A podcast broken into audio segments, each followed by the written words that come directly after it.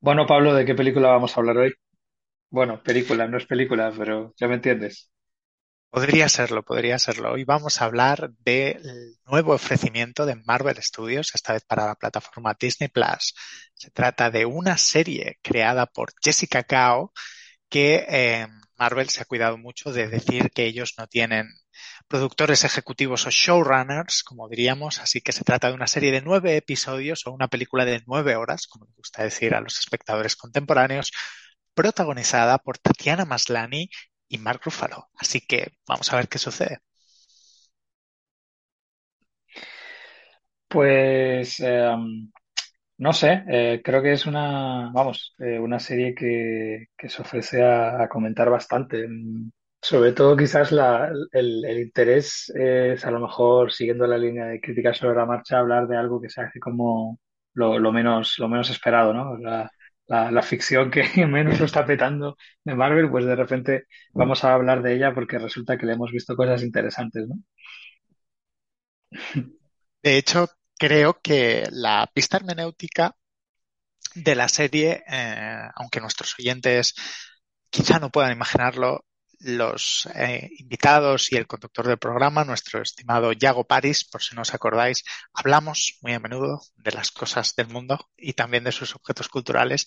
Y la línea hermenéutica me fue planteada por ti mismo antes de ver la serie y es eh, la idea de ver esta serie como la historia de una mujer moviéndose en el entorno amoroso contemporáneo, como una suerte de tinderización de las relaciones. Y yo creo que esa es la mejor forma de entender She-Hulk, Attorney at Law. Aquí no se han atrevido eh, a traducirla como abogada Hulka, pero eh, básicamente es una historia de amor que implica a Jennifer Walters, y también es una historia de superhéroes completamente inusual porque implica algo así como el derecho superheroico y eh, el mundo legal tras la llegada de los Vengadores. Pero creo que la, la única razón por la cual eh, hemos sido absolutamente estimulados por la serie es por un enfoque muy comprometido con su premisa, que es el de esta comedia romántica de una joven mujer profesional soltera en un entorno urbano que tiene que buscar su lugar en el mundo, en este caso su fuente de sentido en el amor. Y te quería plantear eh, si te parecía bien esta línea hermenéutica, ¿no? Entender la serie como una serie de una persona de treinta y tantos que está muy perdida en la vida, aunque tenga increíbles superpoderes. Sí, a mí es lo que más me llamó la atención porque, bueno, yo estoy en una etapa en la que no sé si cuánto durará, pero de momento me, veo lo que, lo que me ofrezca Marvel casi siempre un poco con los, con los dedos eh, tapándome la nariz, pero, pero con mucho interés porque, bueno, son, son ahora mismo la línea a seguir dentro de, de todo lo relacionado con, con la idea de blockbuster, ¿no? Entonces, lo que suele ocurrir muchas veces, y ya lo, lo comentaba yo en, en series como Caballero Luna o Miss Marvel, es como que empiezan teniendo algo de personalidad, pero en determinado momento acaban claudicando ante, ante la necesidad de, de- de encajar dentro de la macroestructura que es el universo cinematográfico de Marvel, ¿no? Y aquí, pues la sensación inicial de los tres primeros episodios fue de, vale, ya ni siquiera tenemos eso, ya desde el primer momento la serie está insertada dentro de estas dinámicas, que bajo mi punto de vista son dinámicas que juegan muy en contra de de cuidar el, el relato, de, de crear una, una, ficción que se valga por sí misma y que tenga entereza, ¿no? Son, son condicionantes que acaban debilitando cada una de las piezas en favor de una macroestructura que una macroestructura, como uno puede esperar si está formada de piezas endebles, pues la macroestructura tampoco es que sea muy fuerte, ¿no? Pero bueno, deciden ir por este camino y, bueno, pues eh, allá ellos, ¿no? Eh, a lo que voy es a que a partir del cuarto episodio, pues cuando uno menos se lo esperaba, de repente la serie dice, bueno, que ahora sí vamos a ganar algo de personalidad, vamos a hacer algo distinto. Entonces, como que es el proceso contrario, ¿no? En las otras series, a partir del tercer episodio, la cosa se empezaba a torcer, pero había dos episodios iniciales que tenían algo de personalidad.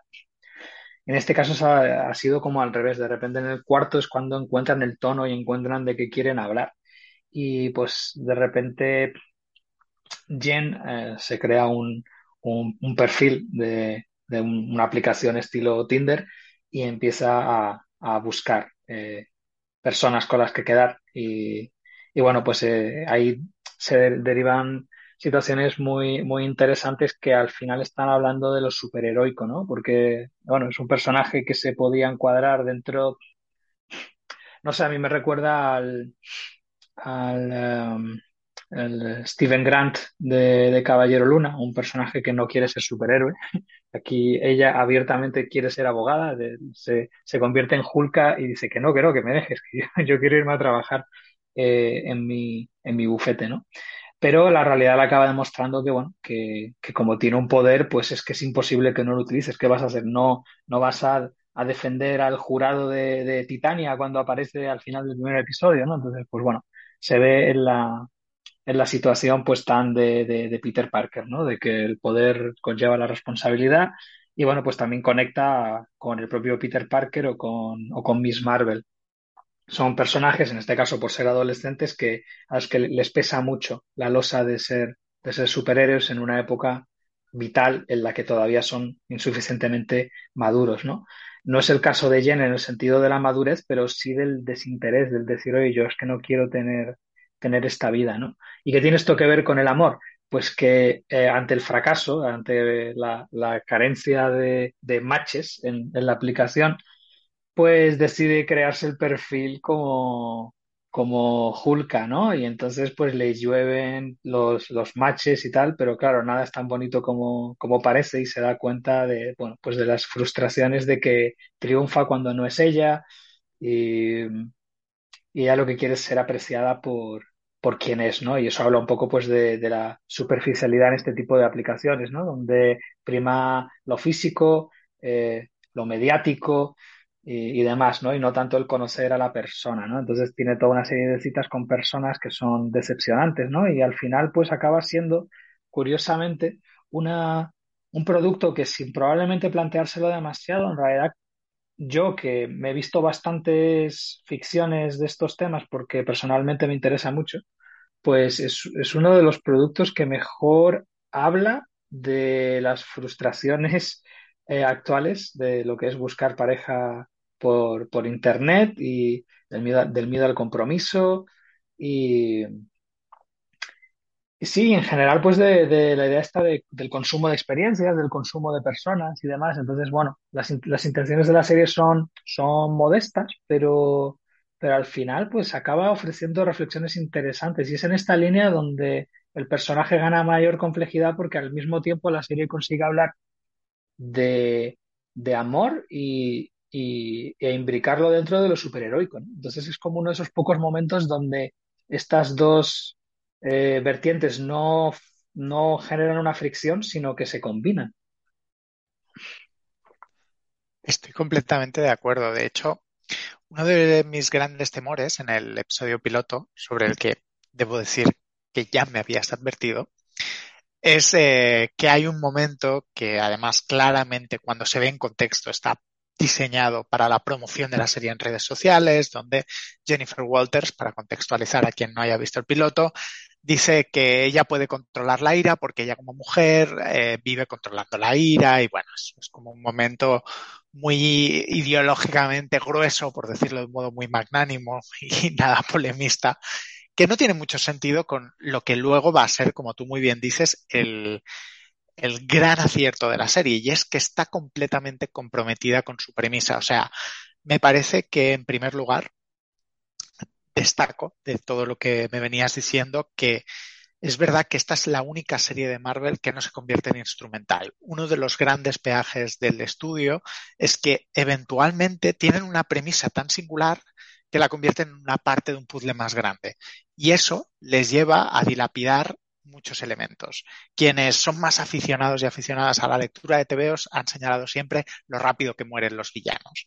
Pero no solamente eso, o sea, lo que sucedía, por ejemplo, en eh, WandaVision o en Falcon es que al final el último acto es como que tiene que estar prediseñado para una película que se va a estrenar dentro de dos años. ¿Qué sucede? Que la premisa de guion y producción se viene abajo completamente porque tenemos que ir a un clímax que termine en un continuará. En cambio, no sé por qué extraña razón, Kat Coiro, que es la directora de la mayoría, de episodios de la serie, y Jessica Gao han conseguido hacer lo opuesto, que es que conforme la serie avanza, se convierte en una legítima comedia romántica. Y quizás eso permite corregir o pensar el género superheroico desde una de sus grandes ausencias, que es la falta de historias de amor convencionales o, mejor dicho, con, con gran eh, convicción.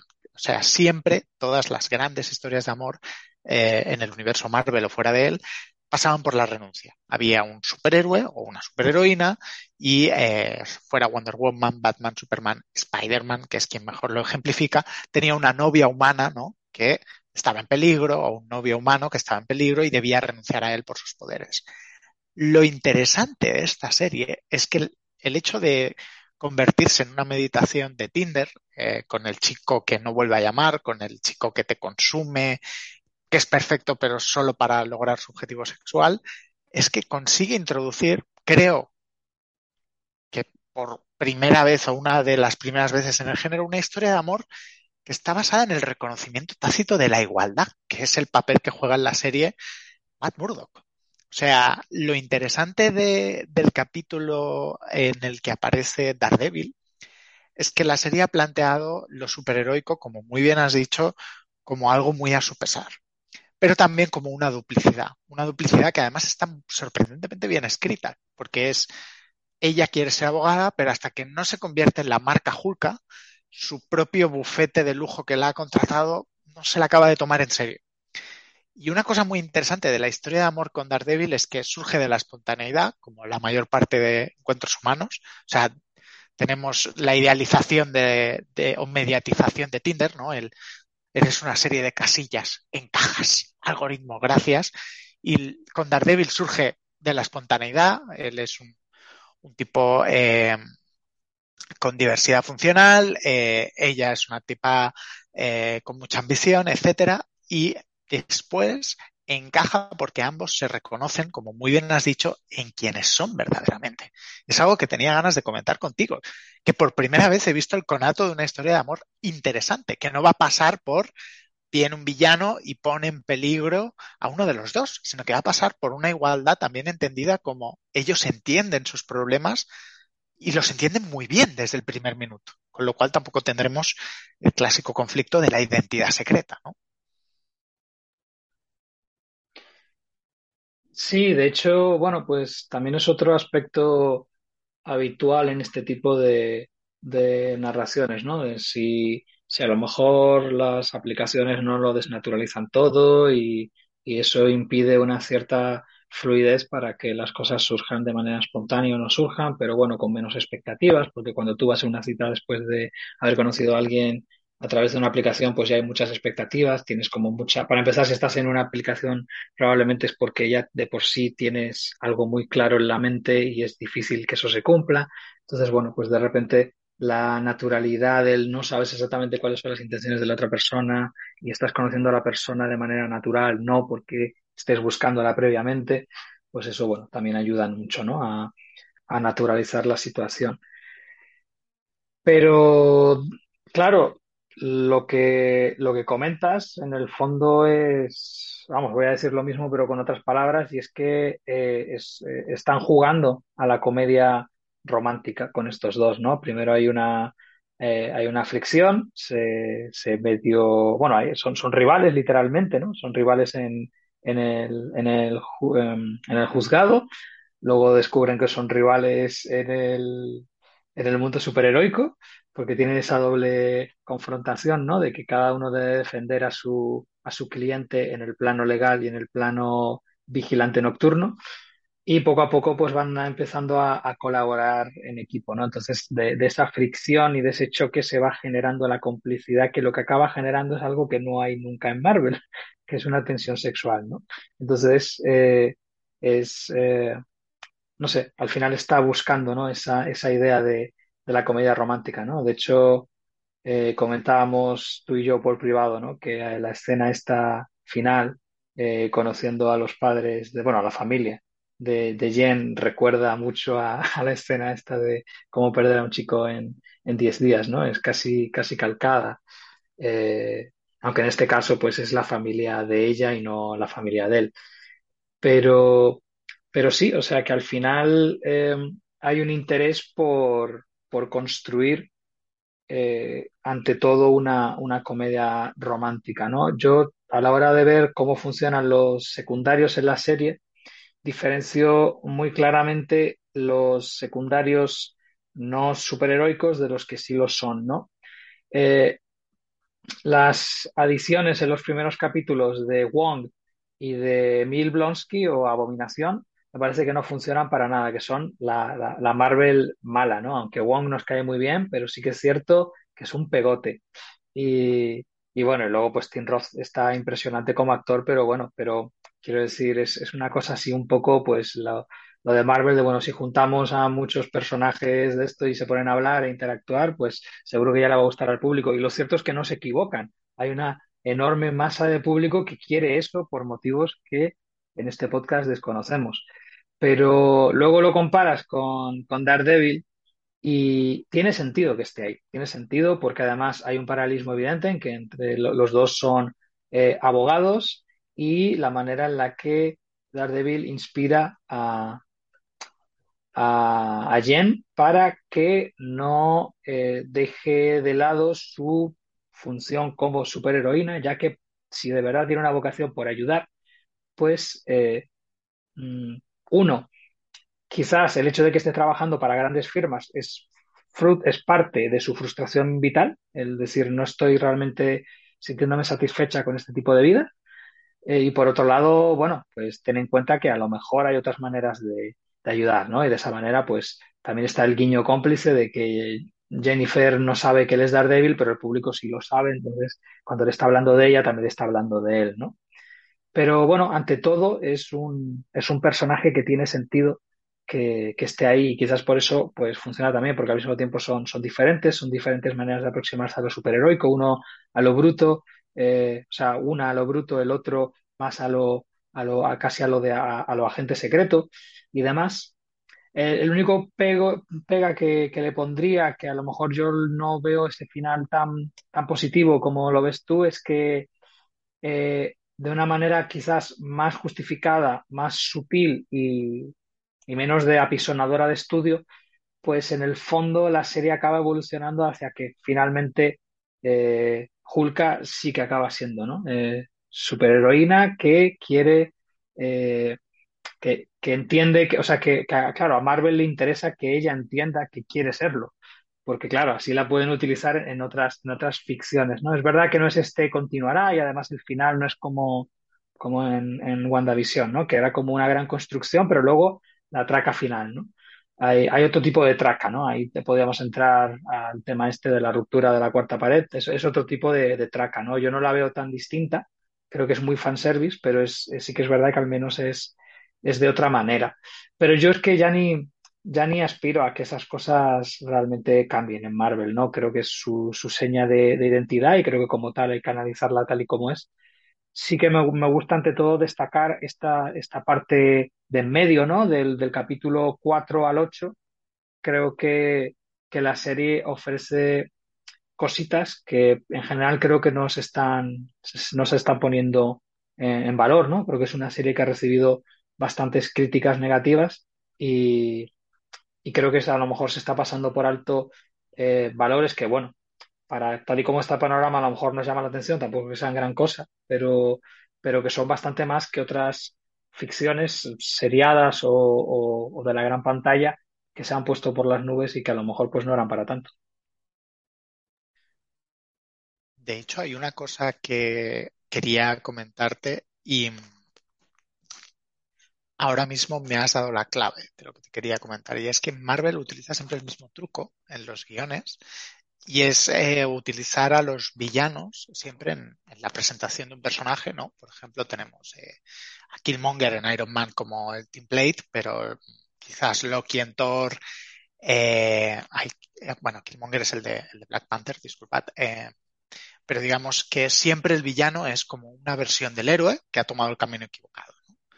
Y eso a fuerza de repetirlo se ha convertido en algo muy aburrido, ¿no? porque ya sabes que hay dos versiones y una es la heroica y otra es la que no, ¿no? Y a veces es mucho más interesante, como sucede pues, en, en Thor Ragnarok, cuando los villanos eh, sencillamente son fuerzas de la naturaleza imparable o tienen algún tipo de agenda clara, como en el caso de, de, Thanos. Y una cosa en la que muy poca gente ha reparado antes de entrar en, todo ese jardín que es este final meta, en el que veo que estamos completamente de acuerdo, es un final complaciente, pero es verdad que distinto.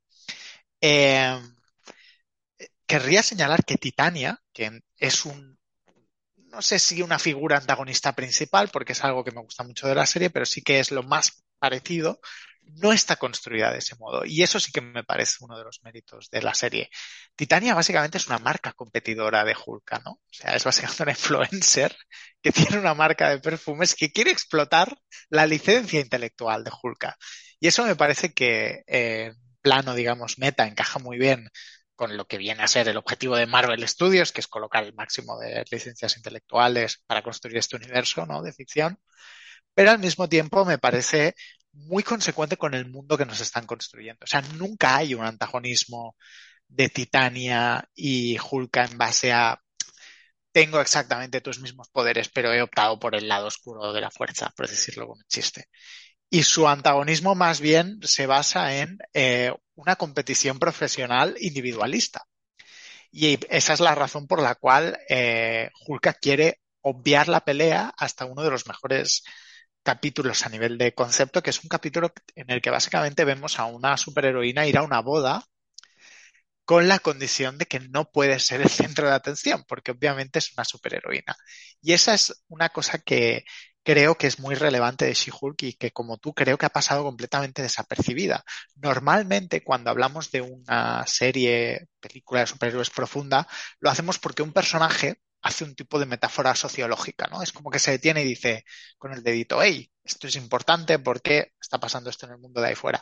En cambio, a mí me parece que Hulka lo hace al revés y por eso a mí personalmente me ha golpeado tanto, eh, en el sentido que no esperaba, y es Hulka sencillamente se compromete con su premisa y a partir del capítulo 4, que es un capítulo entendido como se tiene que entender, en mi opinión, el universo de superhéroes como pequeña farsa expansiva consigue tocar sobre un tema profundo, pero de manera ligera, que es si existiera algo así como un mundo de poderes, tendríamos que aprender a regular la responsabilidad civil de quienes no están preparados para usarlos. Y a partir del relato sencillo de un mago aficionado que le ha robado como los poderes a Wong, todo en un tono de comedia ligera adorable, claro, el capítulo consigue plantear el tema de si existe algo así como los poderes, que en este caso para mí son una metáfora de la tecnología, ¿no? O de, o de los grandes avances eh, que suponen ciertas herramientas que muchas veces no comprendemos,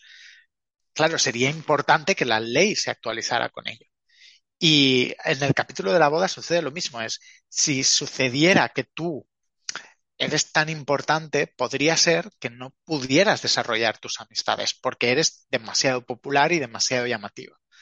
Y eso al mismo tiempo funciona en un plano subtextual, porque es el hecho de que no maduramos al mismo tiempo con nuestros amigos y amigas, no nos hacemos mayores de la misma manera y todos tenemos expectativas distintas. Y creo que She-Hulk consigue expresar todas estas ideas con muchísima ligereza, pero con mucho más compromiso por la caracterización de personajes de lo que estamos acostumbrados a ver en Marvel. Y por eso terminé la serie con ciertas objeciones al final, que ahora ya lo podemos comentar, que implica la aparición de, bueno, la primera admisión de, Kevin Feige como autor de Marvel, ¿no? Vamos a decirlo así, sin entrar todavía en detalles, pero que eh, hasta ese momento, hasta ese giro, yo creo que la serie consigue algo que nunca había visto, que es a partir de la comedia ir planteando temas que van surgiendo de manera natural, además con la audiencia que todos empezamos a ver Marvel en 2008 y que ya estamos en una fase más parecida a la de Jennifer Walters que no a la de Miss Marvel. Pues sí es interesante lo que comentas porque yo había visto todo esto del derecho superheroico como una especie como de, de, de insistencia constante en, la referencia del universo a sí mismo, ¿no?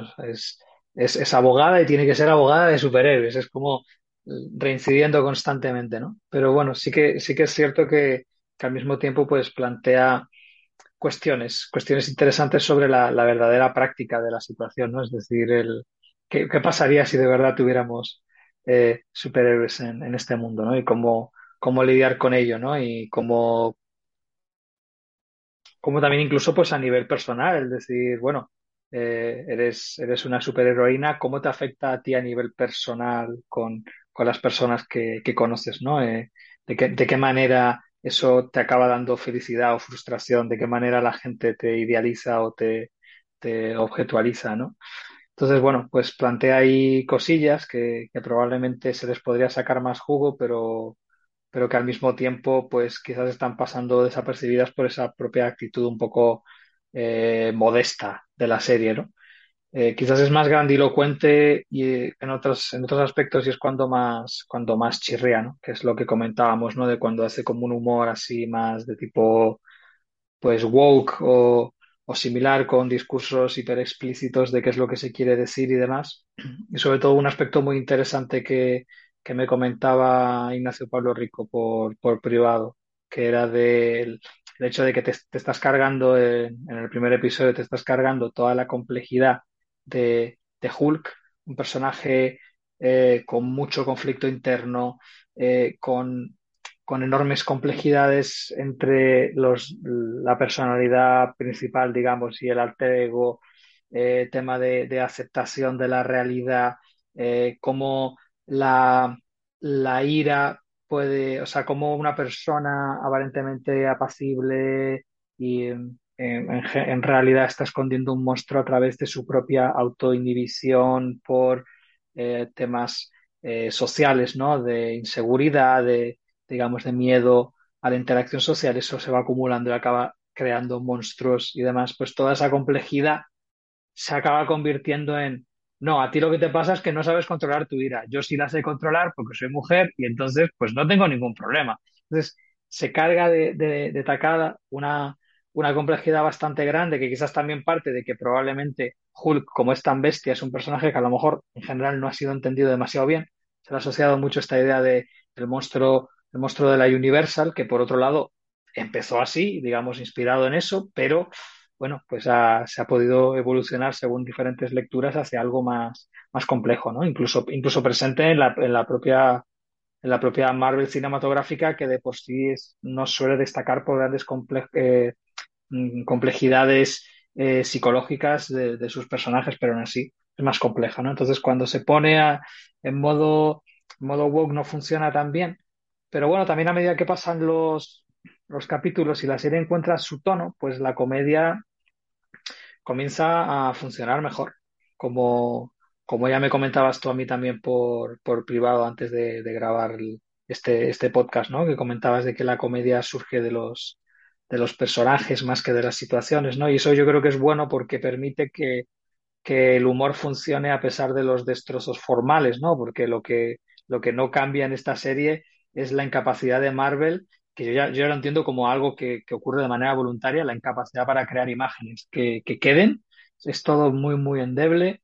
Eh, el, montaje es desastroso y, aún así, pues, eh, funciona bastante bien. Y yo creo que es porque, curiosamente, eh, es una serie de personajes clownescos, no de personajes ingeniosos que están soltando chascarrillos constantemente, ¿no? Que quizás es un poco lo que ocurría en, en, la cuarta entrega de, de Thor, ¿no? Y, aquí no, pues el personaje, sobre todo destaco los personajes no superheroicos, que precisamente como no tienen ya esa justificación de como soy superheroico o pertenezco a este mundo, pues ya me valgo simplemente con eso, ¿no? Hablo de personajes como, como Nikki, como Pac, o como Madison, que son como tres personajes que, que funcionan súper bien y están muy bien escritos a un nivel puramente cómico, ¿no? O sea, la, el, ritmo de dicción de Nicky, por ejemplo, la, actitud mm, súper bonachona y como tontorrona de, de Pac, o, Madison, que es como un, torbellino, ¿no? O sea, eh, siempre borracha, con una copa en la mano. No es, ni siquiera personaje secundario, es, extra con un par de líneas en un capítulo, ¿no? Y, se come, se come a Wong, o sea, es, es increíble, ¿no? Entonces, la, la serie en realidad mmm, funciona cuando más apuesta por, por el género y se olvida de, de, lo superheroico, no tanto entendido como un género, sino como, como una como una conjunción mediática, ¿no? Como una conjunción mediática que tiene en cuenta constantemente qué es lo que se supone que, que el fan busca, ¿no? Una, una conjunción autoconsciente no, no sobre la propia ficción, sino autoconscientes sobre el hecho de que es una ficción de cara a un público que hay que satisfacer, ¿no? Entonces, cuanto más se olvida de eso, que suele ocurrir en los, en los episodios centrales, que son donde a lo mejor más se pueden permitir hacer, hacer otro tipo de cosas, pues eh, al final acaba, acaba funcionando, ¿no? Y acaba resultando mm, sorprendentemente eh, cómica.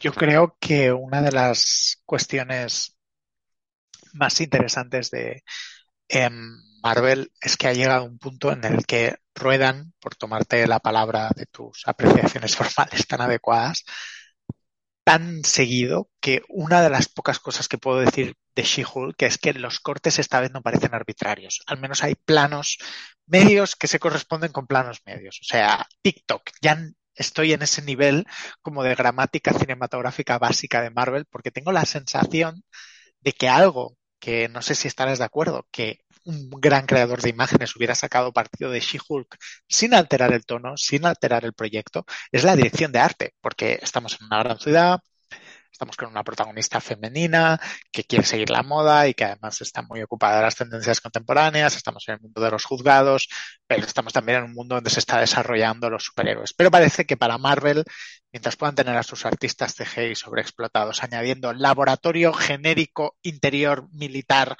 iluminado con VFX en postproducción azul y cortes feos, lo van a confiar todo a, como muy bien decías, el carisma de Tim Roth, porque es ver a Tim Roth leyendo un libro de autoayuda y saben, yo el primero, que vamos a estar contentísimos. ¿Por qué? Porque tienes a un gran actor y se nota muchísimo en ese sentido la gran disonancia que hay en el estudio y que explica en gran medida sus aciertos y sus desaciertos entre la libertad que le dan a los actores. Se nota muchísimo que Tim Roth está muy cómodo y a veces improvisando como sus líneas y sus situaciones y los restrictivos que son, como muy bien decías, en el aparato formal. O sea, ya no hay manera de que podamos concebir secuencias dirigidas, pero no dirigidas como Lubitsch, sino dirigidas como eh, perder a un chico en 10 días, eh, fuera de onda, o sea, es decir, dirigidas como una película o como una serie del género de She-Hulk. No estamos hablando de ningún tipo de hipérbole cinéfila tramposa, sino para que quede claro a quienes nos escuchan, estamos hablando de que esté dirigida en los propios términos de la serie. Y es una batalla perdida, estoy completamente de acuerdo.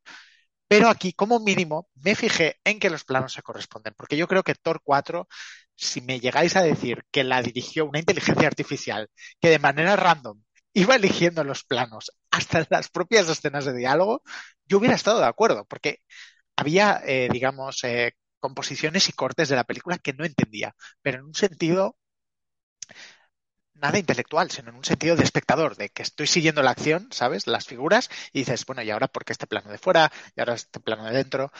Eh, y que me parece, pues, que es una batalla fundamentalmente perdida, como mínimo, hasta que veamos si Ryan Coogler, que es un director que sí que tiene un cierto interés en el plano, ha conseguido hacer algo en, Wakanda Forever, que no lo sabemos, ¿no?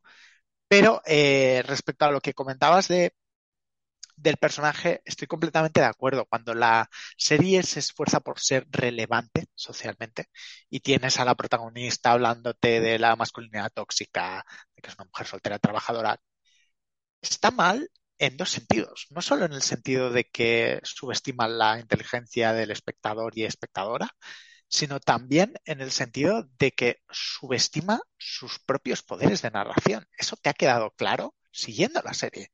Si tú lo subrayas, lo que haces es, irónicamente, ralentizar la acción y diluir la caracterización, porque nadie habla diciendo cosas como eh, em, cosas como em, que básicamente no tienen ningún tipo de sentido, ¿no? Como diciendo, Yago, eres una persona muy inteligente porque has hecho eso. Sí, yo soy Pablo Muñoz, soy una persona que está estudiando y estoy haciendo esto otro. Nadie habla en autoconsciente. Somos autoconscientes cuando reflexionamos sobre nuestros actos. Y irónicamente, en una serie que se le da también la caracterización, intentan a veces sustituirla por autoconciencia y es como, no, os estáis equivocando. Un buen narrador es consciente de la diferencia entre decir y hacer, entre representar y eh, eh, afirmar. Y es un problema que afortunadamente, como muy bien has dicho, la serie empieza a sortear a partir del capítulo 4 pero hubo momentos, debo decirte, donde creí que eso no iba a suceder. O sea, después del piloto estaba completamente desanimado. Y eh, para terminar esta intervención, sí que es verdad que quería notar, a raíz de lo que decía nuestro querido Ignacio Pablo Rico, que en los tebeos de She-Hulk ha habido una guerra constante entre los escritores y escritoras que la interpretan como una persona que puede controlar su ira y otros como que no. Esta quería ser una nota para añadir que me parecía muy estimulante, ¿no? Ese planteamiento. Bueno, pues eh, quizás sea, sea cuestión, ¿no? de, de hablar del final que, que propone esta serie y, y bueno, pues que puede tener de, interesante, de transgresor, de, de, de, de complaciente y demás. Yo ante todo lo que destaco es eh, que, bueno, en- durante la etapa de, de, anuncio de la salida de la serie y demás, pues hablaba de que formaría parte, o sea, que, que la serie adaptaría eh, eminentemente la, la versión de, de John Byrne, ¿no? Que, que, bueno, tanto como dibujante como escritor, como como escritor, pues eh, se encargó de este proyecto y, era una, eh, una aproximación al relato basado en la, en la autoconciencia, en la ruptura de la cuarta pared, en, reflexionar sobre el acto de narrar en, viñetas y, demás, ¿no? y que en muchos casos pues las historias no apenas importaban, ¿no? Y era más pues un, jugar, jugar, ¿no? Total libertad para jugar con, con el lenguaje, un, un artefacto que por otro lado podría ser muy Marvel en sentido de, de, de, de un tipo de humor muy de, de codazo y guiño. Mm, pero claro, lo que yo vi a, a medida que sucedían los episodios era como que que no encontraba eso en la, en la serie, ¿no? Como que de vez en cuando rompe así la pared, casi como, uy, que, nos habíamos olvidado que teníamos que hacer esto, ¿no? Y, y de repente pues mete así más, pues unos comentarios más jocosos o cosas así, pero eh, realmente nada, nada de, de reflexión sobre el, el acto de narrar, ni, ni mucho menos, ¿no? Y bueno, pues parece ser que lo estaban guardando todo para el final. Y, y bueno, pues eh, inicialmente el capítulo empieza con esta revisión en formato cine de terror setentero de serie B, que, que no lleva nada, por otro lado, aunque estéticamente te- tendría más, más gracia si la serie quizás, no, no lo sé, también funciona porque es un tráiler. Eh, pero bueno, sobre todo hablamos de, pues del momento en el que eh, Hulka se revela contra lo que está ocurriendo y, decide cambiar la propia narrativa de su historia y hacerse cargo de ella y decidir qué quiere que ocurra en su vida, ¿no? Y bueno, pues eso nos lleva a, que, a que confronte a esa, esa gran mente pensante que coordina todo el, el universo Marvel, ¿no? No sé, yo lo veo más como un chiste alargado, la verdad. Creo que todas esas reflexiones sobre lo que supuestamente Marvel está haciendo y debería cambiar y demás, es, es todo pues un jiji, jaja, si nos, nos damos cuenta de que, de que, de que sabéis esto y que lo estamos haciendo, pero lo vamos a seguir haciendo. No pasa absolutamente nada. Y, y claro, pues la victoria un poco de, de Hulka es, es un poco aparente, ¿no? Por lo que comentaba de que en el fondo pues acaba entrando dentro de las dinámicas que le interesan a Marvel, que es que se convierta en una superheroína efectiva y que pueda formar parte de mashups y, interactuar con diferentes personajes y convertirse en la secundaria de otras historias y cosas así. Entonces, bueno, más allá de la gracieta, eh, no le veo tampoco una, una gran, gran relevancia y bueno, yo supongo que se le habrá volado la mente a los, a los Marvelitas, ¿no? Porque es como muy gratificante, ¿no? Incluso jugando con la propia interfaz de Disney Plus y, y demás, pero, pero que a la hora de la verdad, pues eso es el, es el codazo guiño, ¿no? Estoy bastante de acuerdo. El final, de hecho, es como tú muy bien dices, casi casi una sucesión de chistes alargados, porque como muy bien comentabas, el inicio del episodio es un homenaje a la serie de los 70 de Kenneth Johnson del Increíble Hulk, con la estética setentera, un poco extraño, porque se nos ha establecido que tanto el personaje de She-Hulk como el estado actual o la evolución del personaje de Mark Ruffalo es como que ya no tiene nada que ver con lo que de manera legítima para muchos espectadores y espectadoras mayores o más talluditos es el Hulk existente. Y es el, el Hulk de Jekyll Hyde con una vida interior rica, que es un fugitivo, que ayuda a la gente y que también en el fondo es un superhéroe superstar. Pero eh, ya no estamos ante ese Hulk y sin embargo se nos rinde un homenaje, o random. Y después, eh, al parecer, la digamos, no productora ejecutiva, tanto Jessica Gao como Kat Coiro, querían que fuera Kevin Feige quien hiciera este cameo, que claramente está calcado del número de John Byrne de los Cuatro Fantásticos, donde la cosa, eh, el personaje de Ben Grimm, sale del TVO, se va a las oficinas Marvel y le da un puñetazo a la persona que está escribiendo y dibujando el TVO, que en ese caso es John Byrne, porque está harto de que siempre le toquen como las historias más trágicas, ¿no? Y aquí tenemos como lo mismo, eh, She-Hulk sale de la, de la interfaz de Disney Plus y se va a ver, ah, en este caso no es Kevin Feige, porque no quiso hacer el cameo, sino que es una, una especie de máquina llamada Kevin y le dice, hombre, ya está bien, ¿no? De la fórmula. Lo curioso es que es una forma que tienen las guionistas de repetir la fórmula pero más corto. Y eso es lo que me pareció sintomático e interesante, que el final no funcionaba porque eh, no rompía nada. Básicamente teníamos una pizca de ese clímax con una especie de secta de incels que es un giro que tiene muy poca convicción, cuando lo interesante del personaje digamos, del amante de una noche de She-Hulk, es que sencillamente fuera un capullo. No hacía falta meterlo en una gran conspiración y a relacionarlo con, con, un duelo que implicaría abominación, Hulk, etcétera. Y claro, en el fondo te dan eso, pero lo interrumpen por hacer un chiste largo que tampoco acaba de cancelar eso, porque toda la serie ha llevado hasta eso. Y ese es el gran problema que tiene para mí el capítulo final, que una serie verdaderamente rompedora sencillamente eh, habría resuelto eso en el capítulo 9 y el capítulo 10 pues iría básicamente de Matt y Jessica acabando en un lugar agridulce o como tú muy bien dices establecería desde el principio una posición narradora más parecida a la del Albi Singer, Woody Allen de Annie Hall, ¿no? Que está interrumpiendo, manipulando la narración, colocándonos sus recuerdos, yendo atrás en el tiempo, pero como tú muy bien comentabas, en esta serie es como, bueno, ahora tengo que hablar a cámara, pero espero no hacerlo en los próximos 55 minutos de serie, porque realmente esta escena está aquí en un pequeño instante.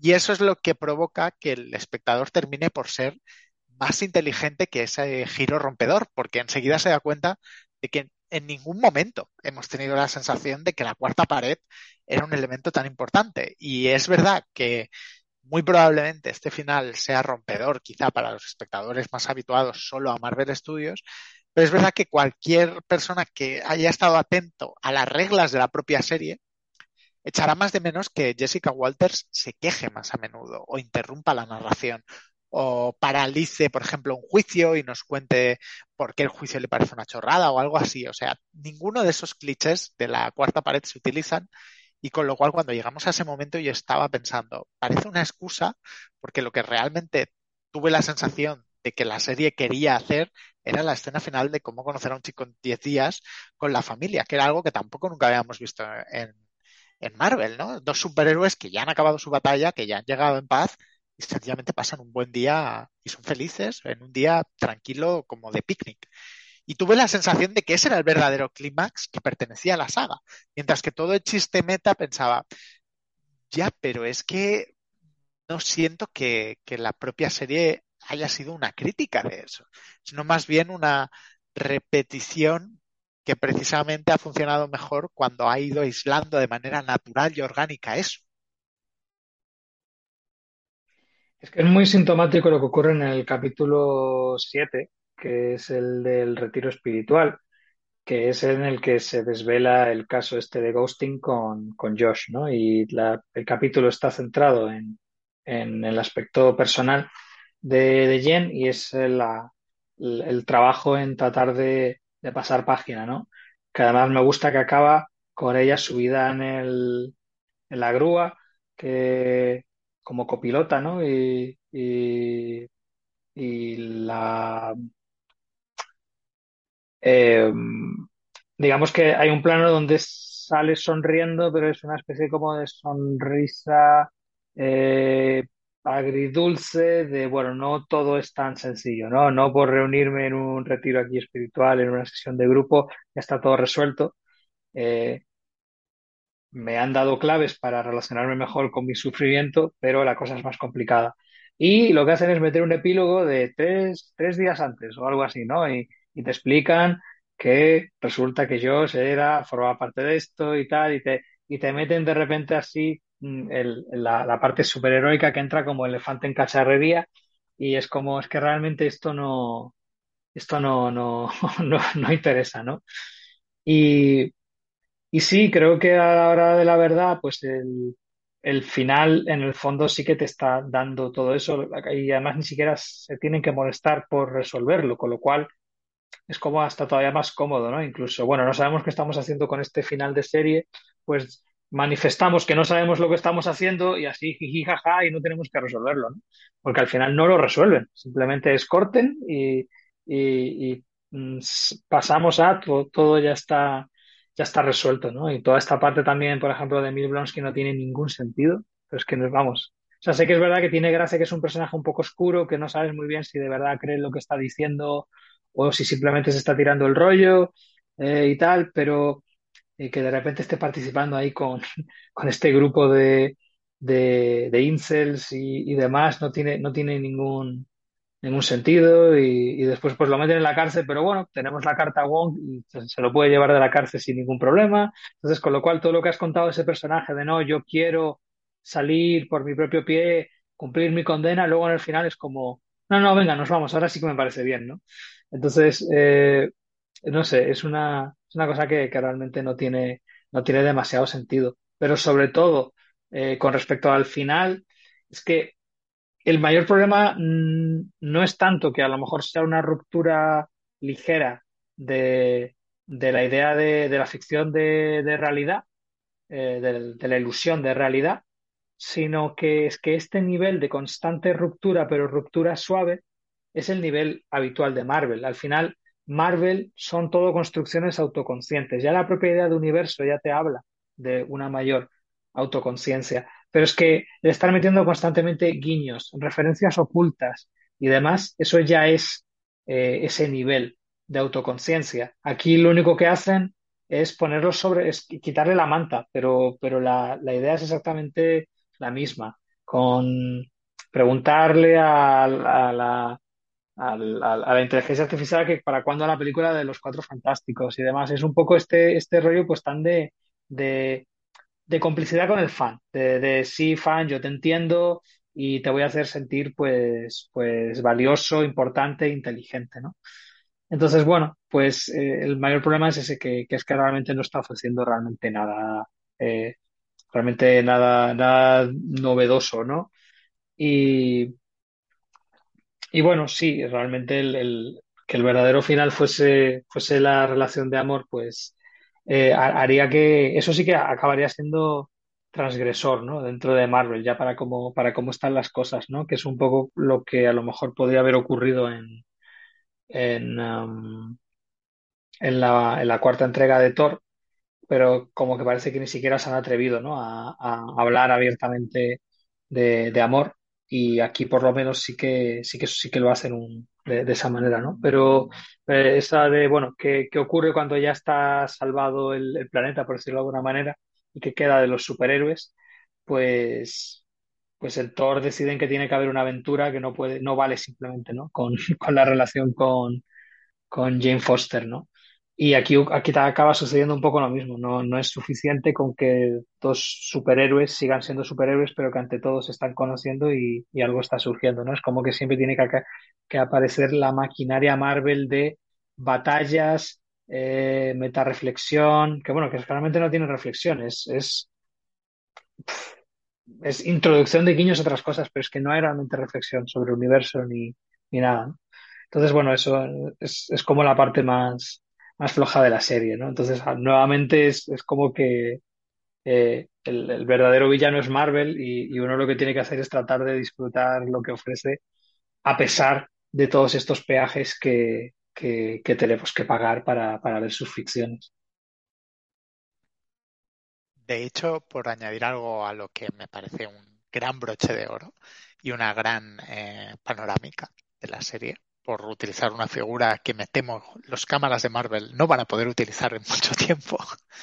Eh, podríamos decir que uno de los problemas de Marvel, y voy a citar una de las películas que más nos gustó eh, de los últimos tiempos, que es Doctor Extraño y el multiverso de la locura, quizá porque tenía un director, pero es justamente en esa película se planteaba algo muy bello, que es la idea de muchísimos tiempos alternativos, y el camino que elegía el guionista, Michael Waldron, un hombre de confianza de, Marvel, porque ha organizado todo, todo el show de, Loki, es el más sencillo. Es, bueno, pues eh, Nueva York, donde no comen perritos calientes y un mundo de plastilina. Sin embargo, el concepto es increíblemente excitante. O sea, la idea de que existan múltiples variaciones, que es algo que Spider-Man No Way Home supo explorar como, como conflicto psicológico y en los mejores momentos esa película también se utilizaba con Stephen Extraño, tiene mucho partido narrativo porque acabas demostrando como una mínima decisión cambia el género de una historia, ¿no? Tú puedes contar la historia de chico conoce chica y convertirla prácticamente en el género que quieras, ¿no? Desde drama romántico hasta película de terror. Y justamente una cosa que les acaba dando mucho miedo a, Marvel como estudio es comprometerse con las premisas y eso era justamente lo que yo creo que Jessica Gao y Kat Coiro consiguen la mayor parte de capítulos de la serie, que es ser una comedia romántica. Pero como tú muy bien dices, es como que en este capítulo final, con la carta de Wong, con eh, eh, que libera abominación, están ya pensando en Thunderbolts, el, el, guiño meta en realidad es porque bueno, ya debe haber quien espere ver a She-Hulk en la peli de los Cuatro Fantásticos o en su secuela, porque ella fue parte de los Cuatro Fantásticos, o incluso en la peli de los Vengadores, porque también fue una Vengadora. Y claro, eso va en contra de la reivindicación del personaje que, como siempre eh, pienso cuando veo cualquier cosa, eh, mi objetivo es creerme los términos de esa ficción, es decir, que funcionen esos términos, no imponérselos yo.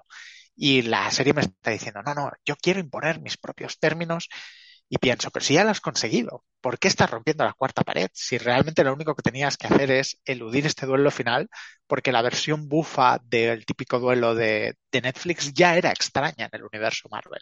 Y con una reinterpretación bufa de esos duelos, ya habías conseguido algo distinto a lo clásico, que además es un capítulo muy divertido porque eh, todo el conflicto surge alrededor de una persona que diseña los trajes de los superhéroes, ¿no? Y eso sí que añade un componente meta muy divertido, que es que incluso en un universo de superhéroes épico va a haber quien se dedique a diseñar los trajes e incluso se convierta en un tipo de la moda, ¿no? De los trajes, que ese es el cliente de, Matt Murdock. Y sin embargo, la serie es como que opta por eh, dirimir un mensaje o, o, dirimir sus términos en un mensaje tan explícito que tampoco tiene sentido con sus propios logros, porque una cosa muy rompedora, ¿no? Digamos, de, por poner el ejemplo clásico, ¿no? De metaficción, que es Funny Games, de Haneke, es cuando rebobinan. Es que sencillamente era una película de asesinos y captores y que de repente los asesinos rebobinaran y reivindicaran su poder, pues sí que te hacía más evidente como espectador el sadismo. Sin embargo, como tú muy bien has dicho, al ser básicamente She-Hulk diciendo quiero protagonizar mi historia, no quiero este clímax final, no consigue alterar nada sustancial, porque como tú muy bien has dicho, ya han desdibujado un personaje estupendo como el de Josh, que a mí lo que me gustaba de ese personaje es que fuera, y es algo que, que en realidad ha desaparecido de todo el cine contemporáneo, en los términos en que debería aparecer, ¿no? Eh, y es la figura del personaje negativo. El personaje negativo eh, es básicamente algo muy habitual, tanto en el cine anterior como, como, también en literatura y en los cómics, es alguien que no necesariamente es el villano, sino que es alguien que sencillamente elige mal o tiene una moral equivocada o un personaje negativo es sencillamente alguien que no es exactamente una gran persona, sino que es más bien una persona un poco mezquina y despreciable. Y de algún modo, uno de los problemas que ha tenido Marvel es gestionar bien los personajes negativos. Lo interesante de Josh es que es mezquino porque solo quiere tener sexo con Hulka. Pero no tiene por qué ser un supervillano. Y eso era increíblemente transgresor. Ver solamente a un personaje negativo, porque nos recuerda a nuestra humanidad. si los héroes nos recuerdan lo mejor de nuestra humanidad, yo creo que los personajes negativos también nos recuerdan lo peor de nuestra humanidad y es como muchas veces mentimos, no actuamos bien, nos equivocamos, somos calculadores. Y esos personajes están muy bien porque nos ponen en un, en un aprieto grande, tanto como un, un, héroe, porque un héroe nos obliga a pensar que las cosas se pueden hacer bien de modo tópico, y un personaje negativo nos obliga a recordar que muchas veces actuamos de maneras mezquinas. Un villano nunca nos afecta, porque un villano sabemos que es alguien maximalista y muy comprometido con su idea de destruir el mundo, la humanidad. Cuando vemos a los villanos nos caen bien porque pensamos, jo, qué, qué, ilusión tienen, ¿eh? qué energía, qué espíritu. Mientras que Josh era un gran personaje porque nos recordaba factores negativos. Y es algo que, que le reprocho a la serie que precisamente está en ese final, porque ya habíamos conseguido un cierre para Jennifer, que es la posibilidad de que pueda conocer a alguien que la vea tal y como es. Y ese tal y como es en el amor es algo en realidad metafísico, porque es una versión de la persona que ya eres, pero también de la que podrías ser. Y por eso, como muy bien decías antes, eh, señalando como Matt está hablando de sí mismo, Matt también está hablando de lo que él fue en algún lugar, no sabemos si de esta continuidad, pero desde luego seguro en su mente, que es un abogado de éxito, pero es un abogado pro bono de, de la cocina del infierno, ¿no? Y estaría bien que si esta serie va a continuar, en vez de recordarnos su eh, relevancia epidérmica, se comprometiera básicamente con enseñarnos por qué es interesante un personaje que ya tiene su propio espacio lejos de, de supervillanos, aunque me temo que la dinastía de Kang y los planes de nuestro querido Kevin no van por ahí.